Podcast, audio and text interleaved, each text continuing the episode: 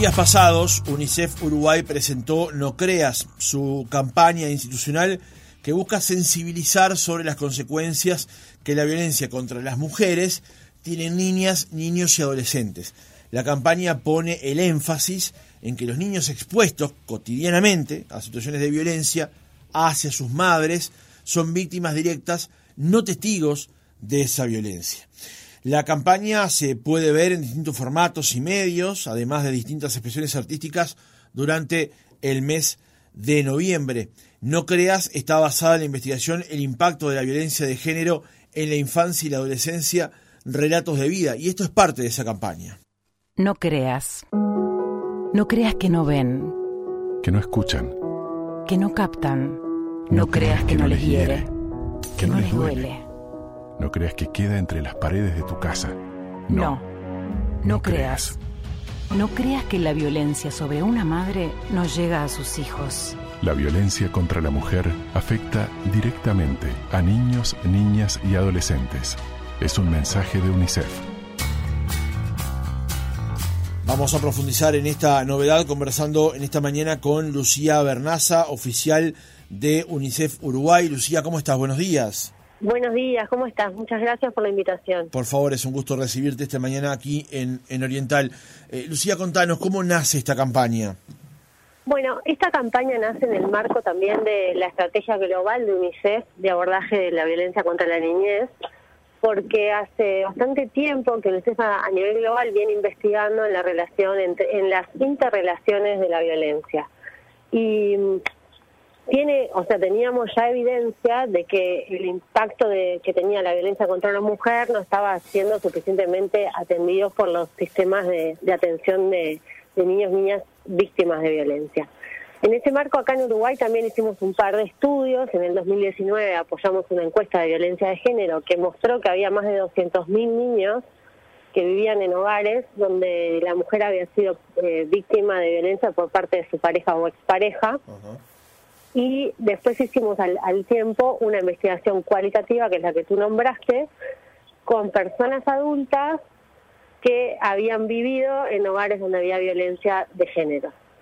Y bueno, ahí este, con esas dos investigaciones decidimos hacer esta campaña para poner en evidencia que, como tú dijiste al inicio, los niños que viven en hogares donde hay violencia contra la mujer no son eh, testigos, son víctimas son víctimas porque esta violencia tiene un efecto eh, muy negativo en el desarrollo de niños y niñas que los acompaña muchas veces durante toda la vida y no siempre es atendido.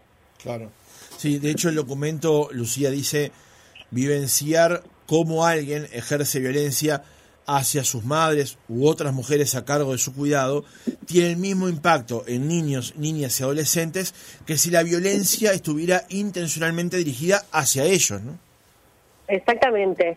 Y eso no siempre lo tenemos tan claro, ni, ni, la, ni siquiera los sistemas a veces de atención o de respuesta a la violencia eh, trabajan articuladamente. Entonces tenés un sistema que, que atiende a niños, niñas y adolescentes que tal vez no esté visualizando suficientemente a los niños víctimas de violencia contra sus madres. O esos niños no estén recibiendo una reparación, una atención, ¿verdad?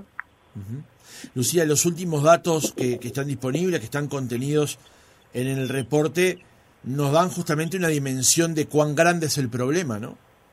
Sí, el problema es enorme, como te decía, eh, hay más de 200.000 niños y adolescentes que viven en hogares donde hay violencia eh, de pareja o expareja y ese número sube a 380.000 si la violencia es ejercido, ejercida contra de, parte de otro familiar, que no sea la pareja o la expareja.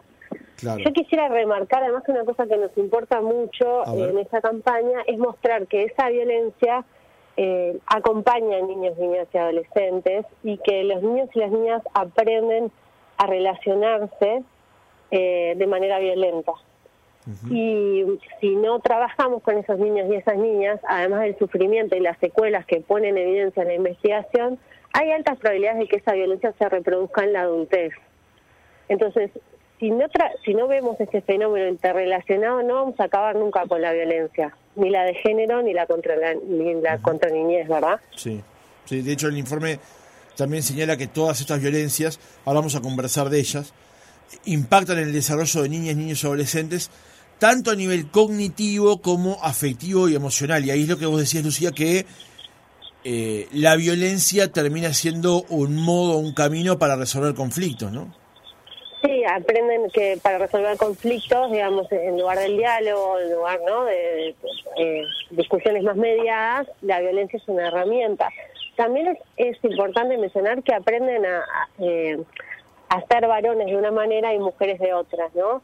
Entonces, los niños aprenden que eh, el varón eh, tiene que ser más fuerte, eh, puede dominar a la mujer y las mujeres aprenden a que, bueno, ellas tienen que cuidar y que las manda un varón, ¿no? Entonces, ahí también los estereotipos de género están muy presentes y se reproducen. Claro, o sea, es necesario cortar con la reproducción de los estereotipos de género, digamos.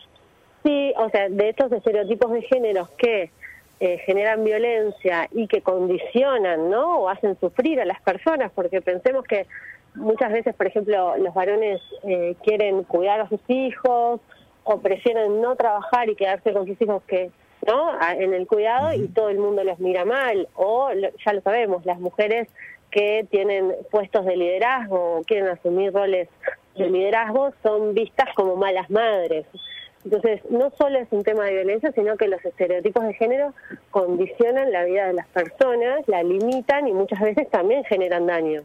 Claro. Eh, Lucía, hablábamos que el estudio identifica en las historias al menos cuatro tipos de manifestaciones de esta violencia. La verbal, en primer lugar, la psicológica, la física y en los casos tal vez más extremos la violencia sexual, ¿no?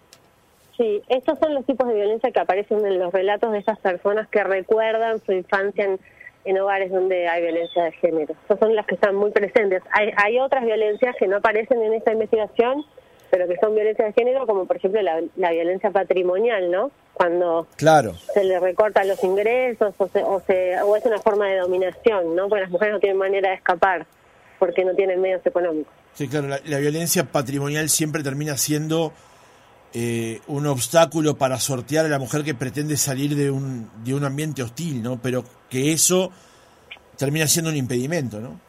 Totalmente. Y también me gustaría señalar que las, muchas veces la violencia se dan, eh, o sea, no es que pase una sola violencia, ¿no? Se dan de, manera simultánea varios tipos de violencia. Puede haber violencia verbal y física, por lo general van de la mano. Cuando hay violencia física, hay violencia verbal y hay violencia psicológica. Yo comentaba más temprano, este, Lucía, cuando presentaba el, tema, vendía la nota más temprano, que, este asunto, este informe y esta campaña de UNICEF nos está permitiendo eh, hacer dos lecturas en paralelo, que tiene que ver con la violencia hacia las mujeres y lo que significa, hemos tenido casos recientes de casos realmente muy duros, y también cómo afecta esto a niñas, niños y adolescentes pero a la vez también resulta ser un instrumento, se nos permite identificar un problema y a partir de allí lo que tienen que venir son las soluciones, ¿no? Sí, exactamente.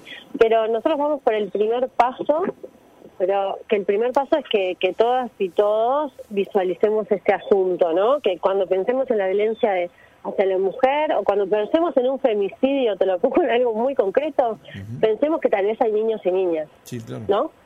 O que cuando pensemos en la respuesta a una mujer víctima de violencia, estemos preguntándonos si tiene niños y niñas y si esos niños y niñas tienen una atención. Entonces, como tú decís, primero visualicemos el tema para pensar en esto y mejorar la respuesta que hoy estamos dando. También para prevenir la violencia, porque en mayor o menor grado, eh, en todas partes hay un poco de violencia de género, ¿no? o pautas de crianza bastante estereotipadas. Claro, por eso yo decía que termina siendo un instrumento también. La, clave es ver qué hace eh, el Estado, que a la vez somos todos nosotros también, después de que nos enfrentamos a una realidad como esta y que tenemos unos datos que nos permiten advertirnos tal cual somos, ¿no? Porque después está esa otra parte en la que decimos que, bueno, no es tan así o cosas por el estilo. Resulta ser tan así. Y este informe es bueno para poner en, en, el protagonista esa otra parte también, ¿no? Como, como vos decías, estos casos afectan, no pueden afectar, sino afectan definitivamente a niños y adolescentes. Totalmente, esto que tú decís no es tan así, también es parte como de una cultura, ¿no? Que que o de normas sociales a las que estamos muy acostumbrados, pero si tú te fijas que uno de cada cinco niños vive en un hogar donde hay violencia de pareja o expareja, es un número enorme. También los datos de, de crianza, de formas de crianza, de disciplina, en Uruguay muestran, son un poco viejos, son del 2013, pero mostraban que en la mitad de las familias utilizaban métodos de crianza violentos. Entonces, no es algo así como que no nos toque a todas y a todas, ¿no? Todos tenemos algo para pensar y reflexionar. Lucía Bernaza, oficial de producción de UNICEF Uruguay, gracias por haber estado otra mañana con nosotros. Bueno, muchas gracias a ti por la invitación.